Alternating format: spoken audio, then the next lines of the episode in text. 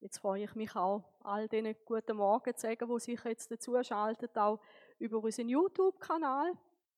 Es ist schöner, miteinander dort zu starten und nicht erst mit dem Druck auf den PC und dem YouTube.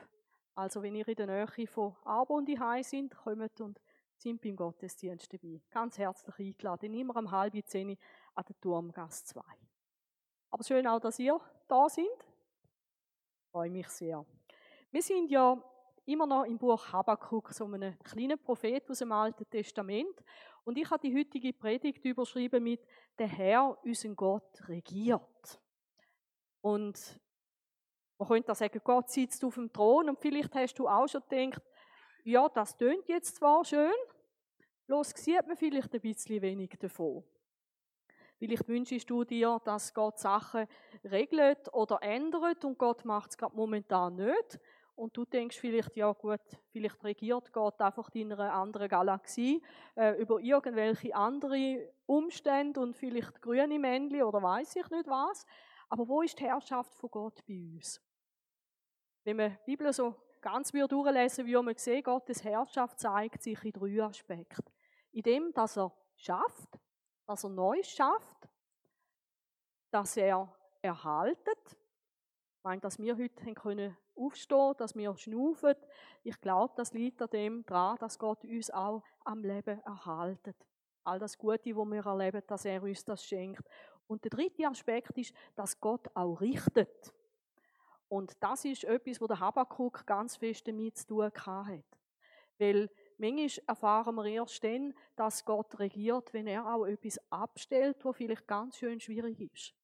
Etwas, wo wir vielleicht darunter leiden, oder wenn Gott uns von irgendetwas frei macht, wo wir wie selber in einem Zwang drin sind, wie in dem Lobpreislied, wo wir gehört haben, Gott ist größer, wenn eben plötzlich irgendeine so eine Kette zersprengt, wenn ich in eine innere oder vielleicht sogar äußere Freiheit hineinkomme, wo ich dann merke, wow, jetzt hat Gott gehandelt an mir. Das sind so die verschiedenen Aspekte. Der Habakkuk, er hat dürfen hineinschauen, was passiert, auch wenn Gott richtet. Und da gehen wir eigentlich ins vierte und fünfte Wehe hinein, von insgesamt fünf. Und ich lese mit euch aus dem Habakkuk 2, Vers 15. Wehe dem, der anderen zu trinken gibt. Ja, eigentlich ist ja da nicht schlecht, wenn ich jemandem zu trinken gebe, wenn er Durst hat. Gerade jetzt so, wenn die heiße Zeit wieder kommt, tut das gut, irgendeinen Eistee oder irgendeinen Drink oder etwas. Aber schaut mal, was die gemacht haben. Wehe dem, der anderen zu trinken gibt, indem er berauschendes Gift beimischt. Also das ist schon ganz eine üble Geschichte.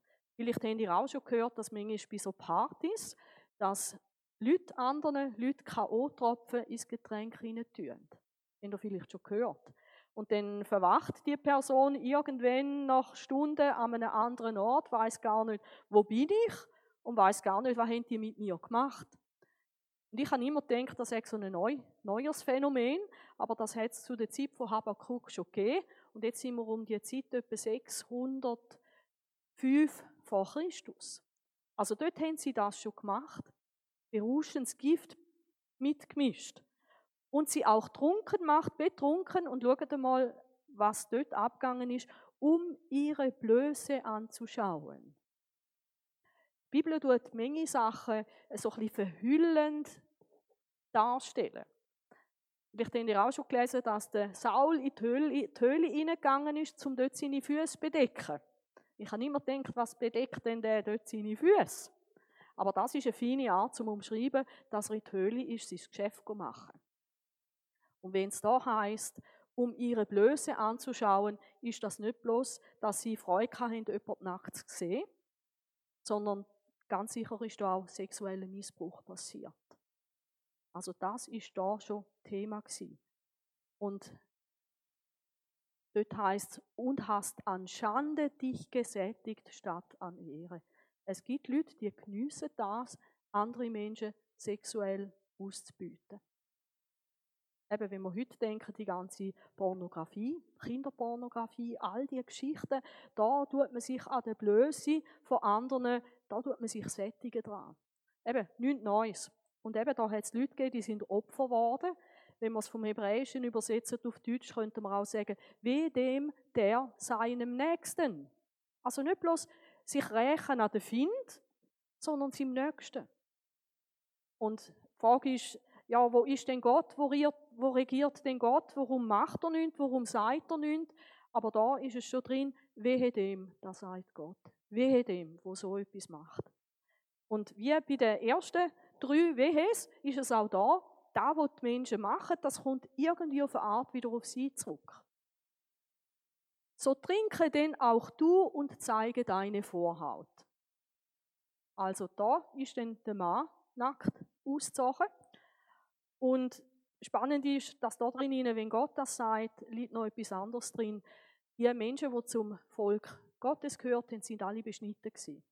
Und das ist dort das Zeichen dafür gewesen, man gehört zum Volk Israel. Das Zeichen, dass wir zum neuen Bund mit Gott gehören, ist Taufe. Taufe ist das Zeichen. Und wenn Gott da sagt, zeig du deine Vorhut, dann meint das nicht bloß Blöße, Nacktheit, sondern auch, dass du nicht zum Volk Gottes gehörst. Und das ist ganz etwas Strenges, wenn Gott äh, eine Grenze zieht und sagt, und damit wirst du auch zeigen, dass du nicht zu mir und zu meinem Reich gehörst. Also Gott ist nicht einer, der einfach im Himmel die Augen zudrückt und sagt, ja, ja, egal was passiert, ja, das ist ja nicht so schlimm. Äh, nein, Gott weiß, was wirklich schlimm ist und da macht er Grenzen. Der Becher der Rechten des Herrn kommt nun zu dir. Eben, sie haben dem anderen zu trinken gegeben, oder?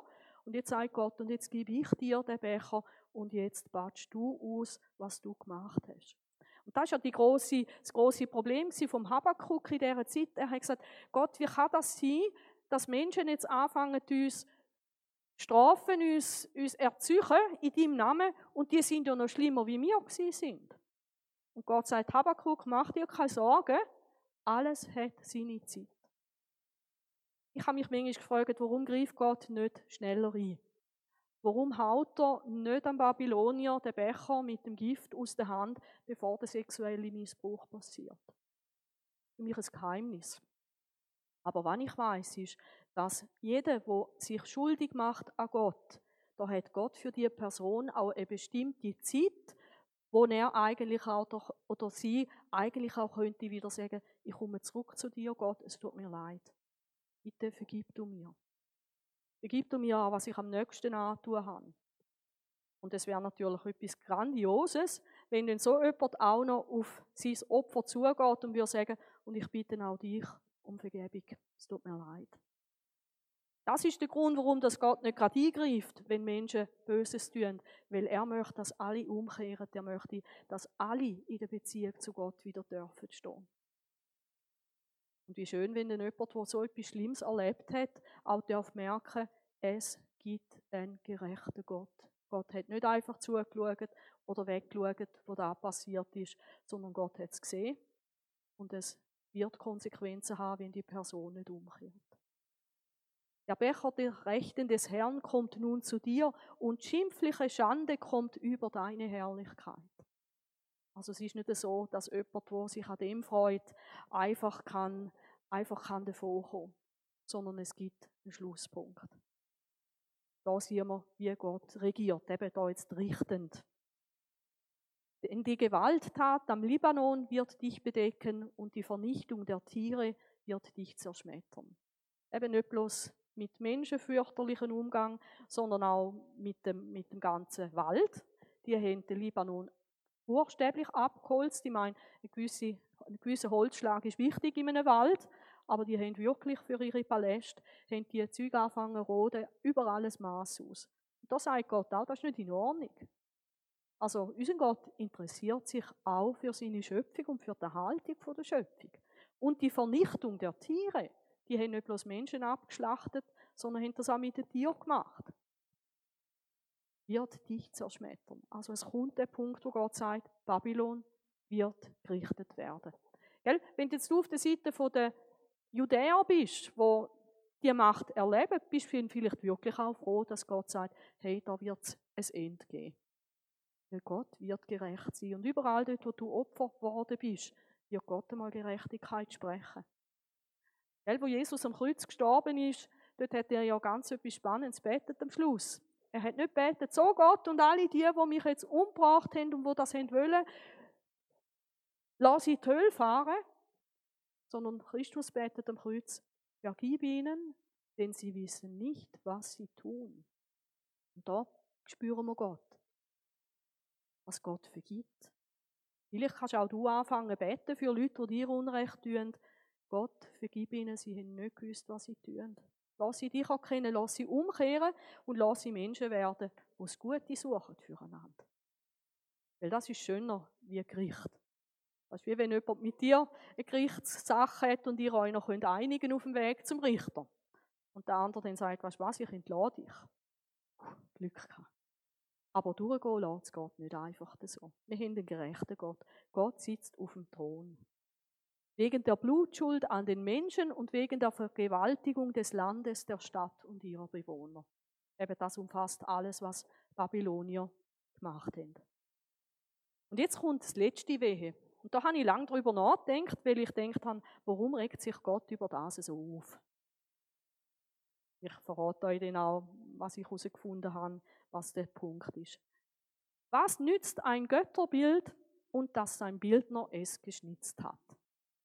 Und jetzt ist spannend, das betrifft nicht bloß Babylonier, die haben auch ihre Götterbilder gehabt. Auch das Volk Israel hat Götterbilder gemacht.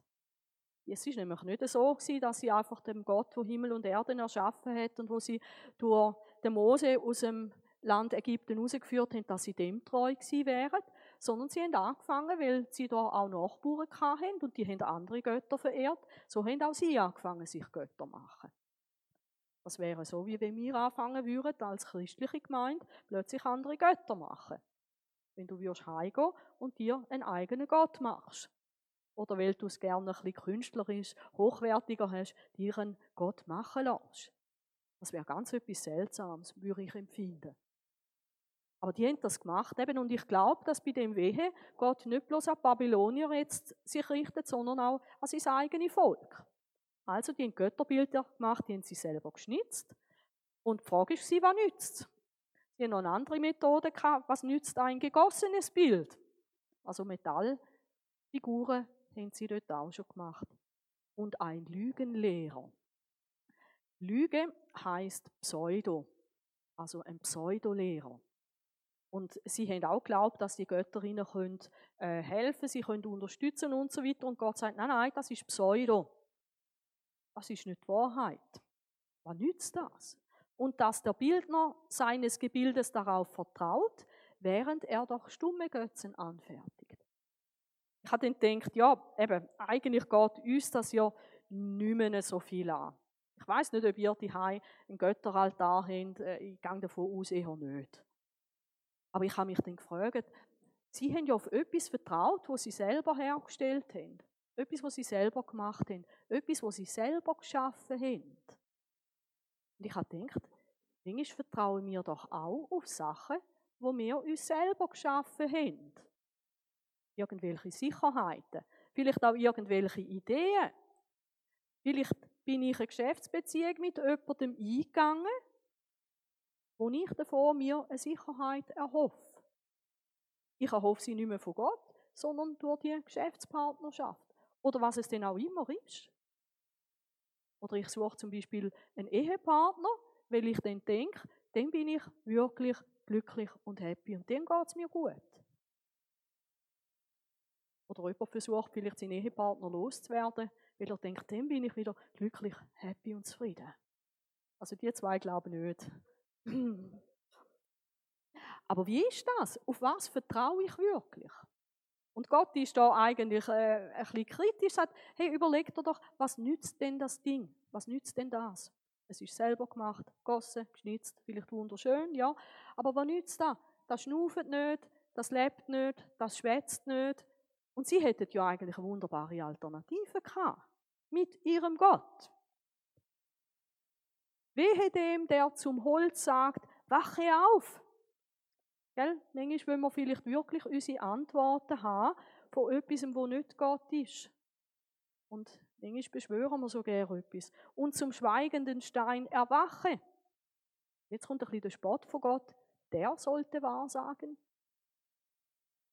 Eben, Babylonier, die haben nichts anderes kennt, wie ihre vielen verschiedenen Götter. Aber Israel hat seinen Gott kennt. Sie haben gewusst, dass Gott redet und auch durch Propheten. Das haben sie gewusst. Und was machen sie? Sie wenden sich ab und interessieren sich für etwas, wo kein Pieps von sich gibt. Aber etwas, wo nicht schwätzt, etwas, wo auch nicht wirklich etwas nützt, das kann ganz große Macht gleich entwickeln, auch über mein Leben. Wenn ich zum Beispiel gewisse fixe Ideen habe. Es gibt ja das auch in einer krankhaften Form, wenn du das Gefühl hast, jemand verfolgt dich. Jemand weicht dir hinten, rein. Das kann dich richtig fertig machen und das kann für dich eine richtige Realität geben. Oder Leute, die wahnhafte Vorstellungen haben über weiß ich nicht was auch immer. Verschwörungstheorien gibt es ja auch wie, wie Sand am Meer. Und nicht alles ist wirklich News, sondern ein Haufen ist Fake News. Und da ist schon die Frage, an was orientiere ich mich, auf was verlohne ich mich? Auf das, was Menschen sagen, was Menschen machen, oder auf das, was wirklich vom Gott, vom, wo Himmel und Erde geschaffen hat, wo von dort her kommt? Gewiss, er ist mit Gold und Silber überzogen, sagt Gott, doch fehlt seinem Inneren jeglicher Oden. Der Tim Keller, er hat ein Buch geschrieben. Leider ist es auf Deutsch nicht so gut übersetzt, aber äh, der Titel gefällt mir. Es ist nicht alles Gott, was glänzt. Und er beschreibt dort ganz einen Haufen Sachen, wo wir uns wirklich auch als moderne Menschen drauf lassen, die nicht verheben, weil sie nicht Gott sind. Und jetzt kommt der Herr aber. Habt ihr auch schon gemerkt, wenn ihr mit jemandem schwätzt und dann gibt der andere dir eine Antwort, ganz lang und plötzlich sagt er aber. Und der Satz oder der halbe Satz nach dem aber macht meistens alles wieder äh, relativ, was vorher war. Und ich habe gelernt, gut zu hören, was kommt nach dem aber, weil das ist viel wichtiger gewesen, was vorher ist. Und im Hebräischen fängt der Satz wirklich an mit aber der Herr oder der Herr aber. Und mit Herr, da auch in den Großbuchstaben, ist in der Übersetzung immer gemeint, der Gott, der einen Bund hat mit seinem Volk. Also der, wo sie kennt haben. Der Herr aber. Und jetzt ist spannend. Der Herr aber ist in seinem Palast. Vielleicht heißt es in deiner Bibel nicht in seinem Palast, sondern in seinem heiligen Tempel. Weil der Ort, wo Gott wohnt, dem Haus sagt man Tempel.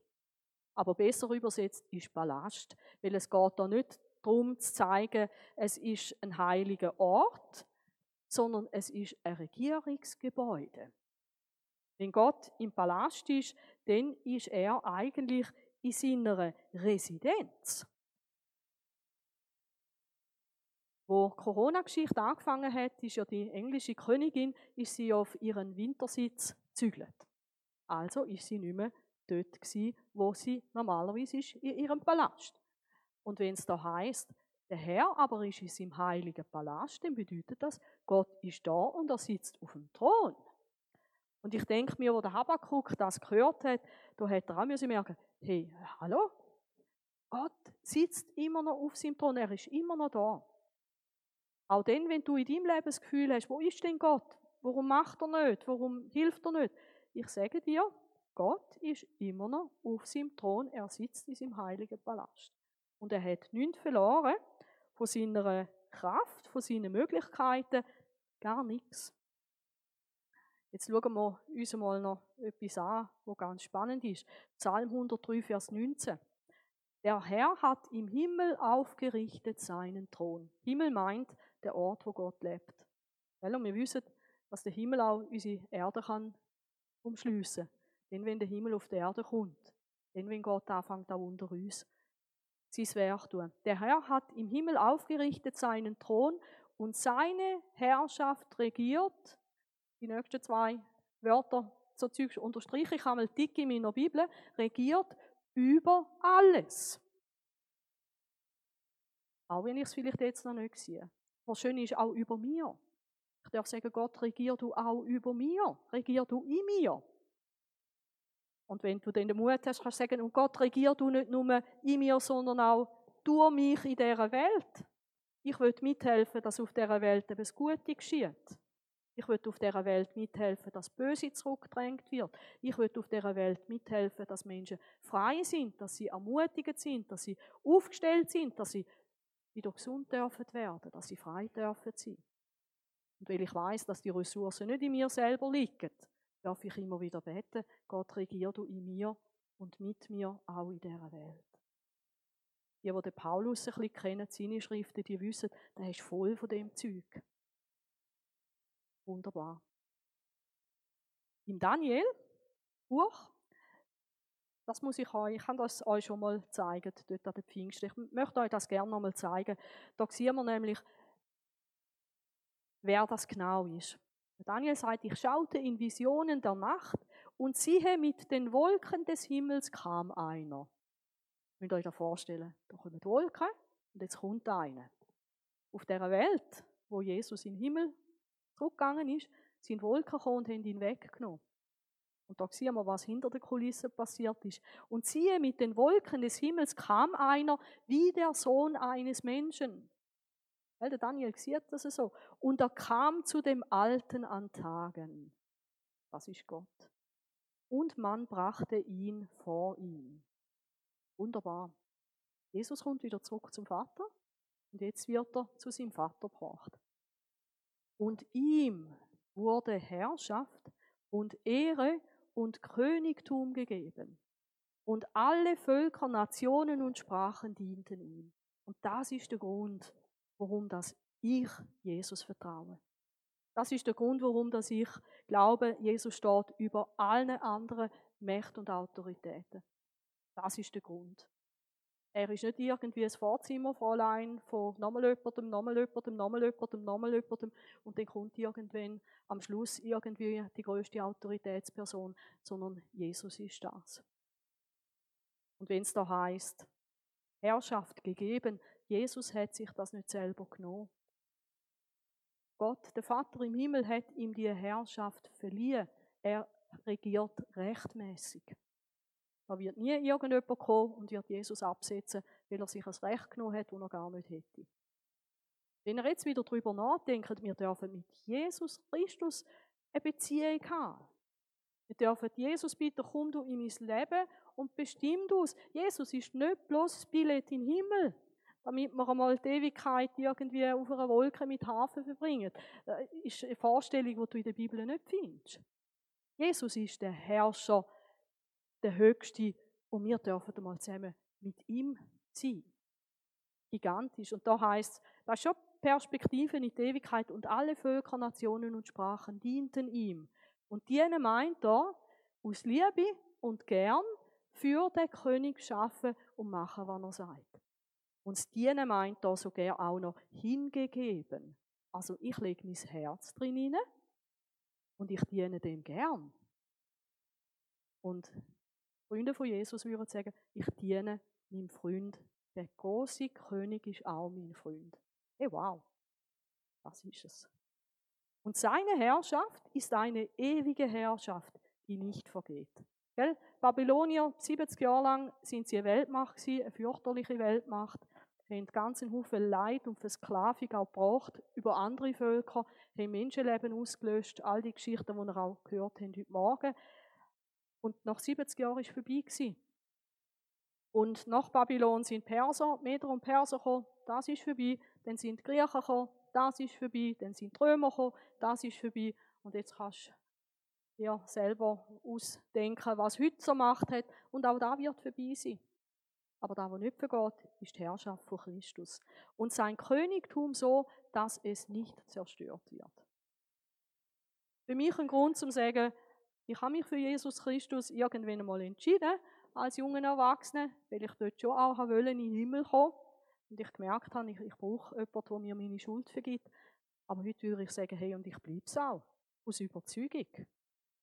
Weil ich gehöre zu dem König, der ein Königtum hat von der Liebe, von der Kraft, wo nie zerstört werden wird. Und eben, wenn ich über das nachdenke, der Herr aber ist in seinem heiligen Palast, dort ist Jesus. Ihr werdet am 16. August taufen. Und ich habe mit vier Leuten geredet. Mit der Nachbarin von der Corinna und mit den drei, die da vorne sitzen. Und sie haben gesagt, wir möchten uns taufen lassen. Und spannend ist, dass sie auch verstanden haben, Taufe bedeutet, ich komme in eine ganz enge persönliche Beziehung zu Jesus. Mit ihm gestorben, mit ihm begraben, mit ihm auferstanden zu einem neuen Leben. Hey, das ist das, was Gott schenkt. Und ihr dürft wissen, zusammen mit uns auch. Und der Gott, der ist König, der ist in seinem heiligen Palast. Also eine größere Ehe, wie zum höchsten König, der für immer bleibt, dürfen zu hören, die gibt es wirklich nicht. Also dürfen alle heute mit hoch erhobenem Haupt wieder rauslaufen sagen, hey, ich darf zu Jesus gehören. Ich gehöre so gern zu seiner Familie. Genial. Und jetzt heißt es aber spannenderweise, nicht, und jetzt sollen alle jubeln, sondern schweigen vor ihm ganze Erde. Ich habe gedacht, ist das ein Corona-Vers? Jetzt, wo wir eigentlich müssten singen, oder? Jesus ist gut, Jesus ist König. Jetzt schweigen vor ihm ganze Erde. Das hat mit Corona nichts zu tun. Habe dann auch da ein bisschen nachgeforscht. Psalm 37, Vers 7 heißt, sei still dem Herrn und harre auf ihn. Harre heißt warte. Entrüste dich nicht über den, dessen Weg gelingt, über den Mann, der böse Pläne ausführt. Also es ist gut, manchmal einfach still zu sein und sich nicht aufzuregen, sich nicht zu ärgern, weil dem anderen alles gelingt. Es tut auch deinem Blutdruck gut, wenn du dich nicht entrüstest. Und wenn ihr den Psalm 37 noch ein bisschen weiterleset, gibt es dort nochmal einen Gratis-Tipp, einen Gratis-Gesundheitstipp von Gott. Wenn du dich nämlich entrüstest und aufregst, bist du ganz groß auch in der Gefahr, dass du auch Unrecht tust. Also wenn du mich so ärgerst und mir Unrecht tust, dann musst du schon damit rechnen, dass ich dir irgendwann einmal eine Ohrfeige gebe. Nein, ich nicht. Aber es gibt andere Leute, die rasten dann auch aus. Warum ist es gut?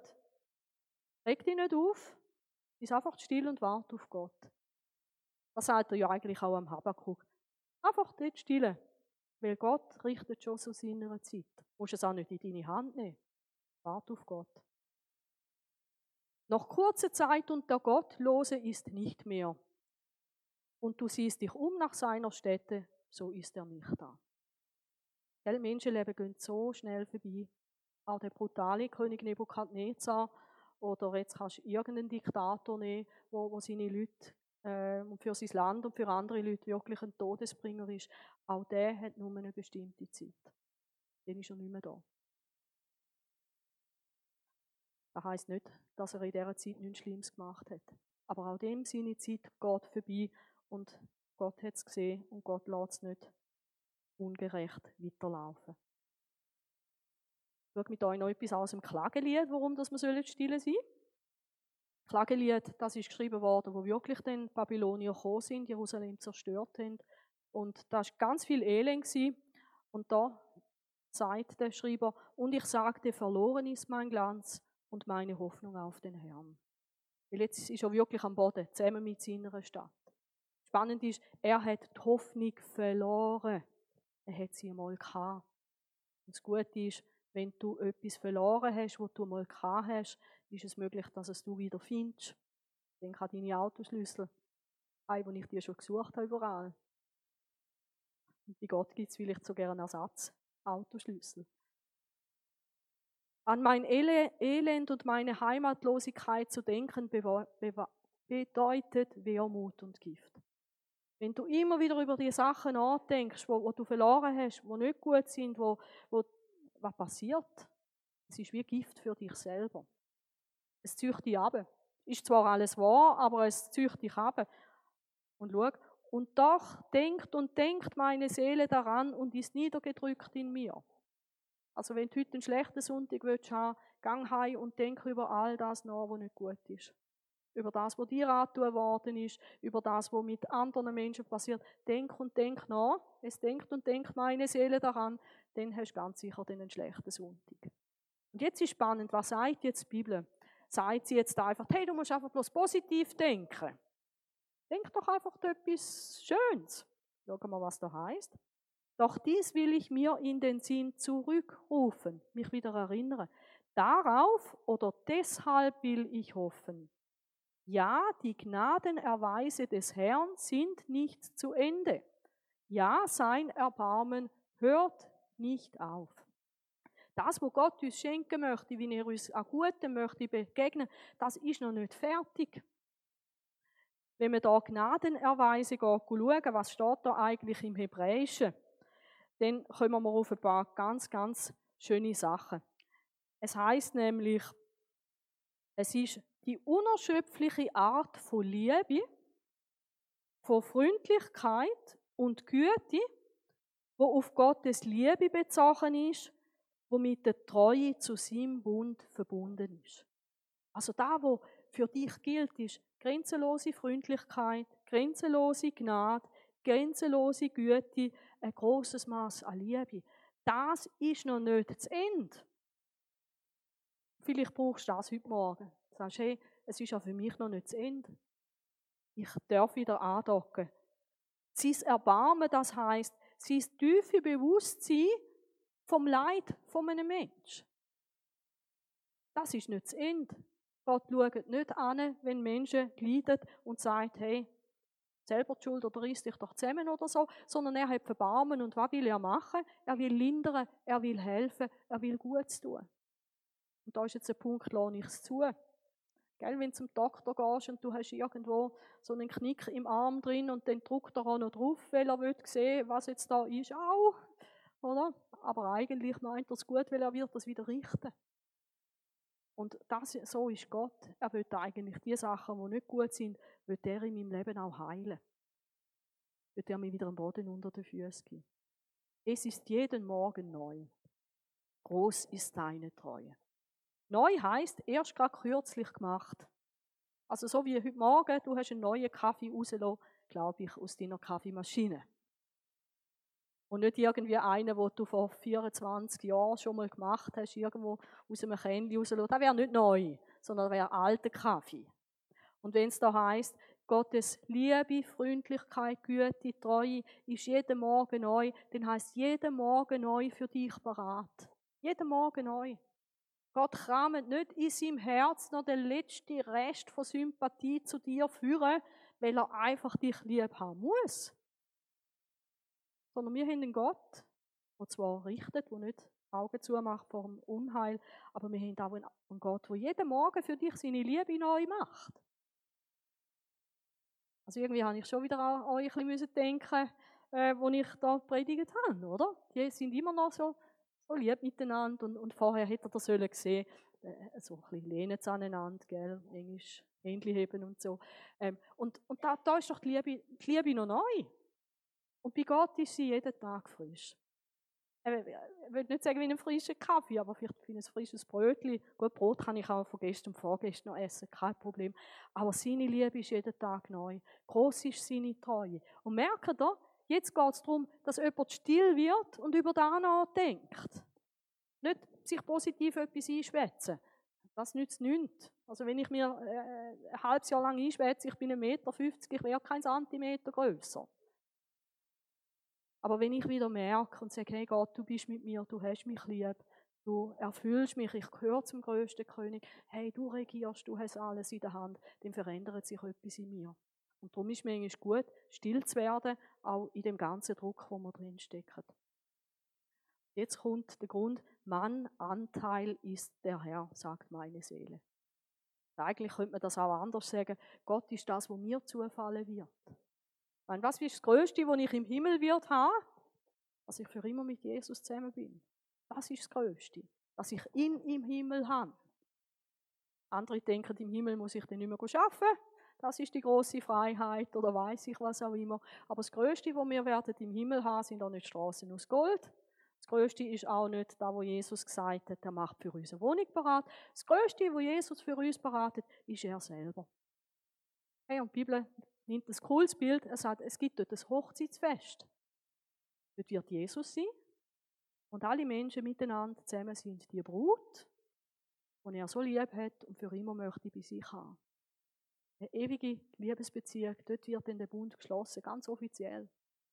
Dann kommt das Hochzeitsfest und das wird sicher auch toll, aber das Schönste beim Heiraten ist halt schon immer, dass ein Mann und eine Frau, dass sie Ja sagen zueinander. Und meistens sind sie dort noch verliebt und meinen es auch so. Schön, wenn sie so darf bleiben. Und es wird nie eine Scheidung geben oder irgendetwas, wo einige von euch auch schon erlebt haben, dass das ganz etwas Schwieriges kann sein. Aber stell dir vor, so eine ewige Liebesbeziehung, wo der andere immer ein Ja zu dir hat, dich nicht allein lässt. Hey, das ist der Himmel.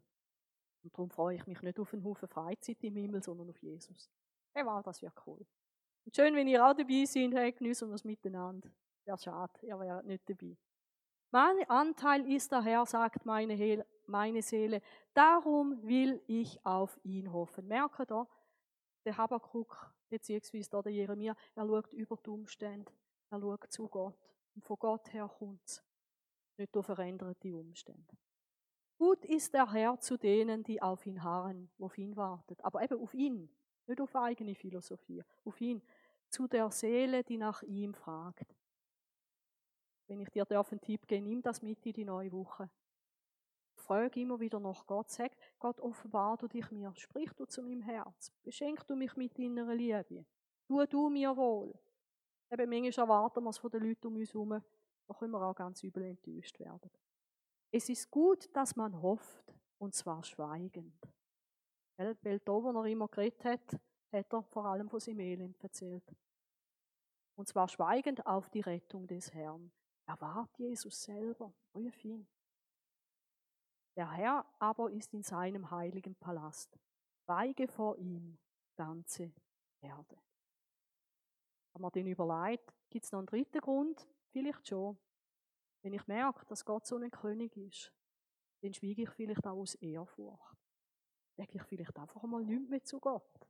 Dann singe ich vielleicht nicht einmal mehr, sondern denke innerlich vielleicht bloß, wow, so ist mein Gott. Da möchte ich auch jetzt einfach für einen Moment zusammen mit euch schweigen. Richte doch du dein eigenes Gebet jetzt zu Gott und ich werde dann mit meinem Gebet den Teil abschließen.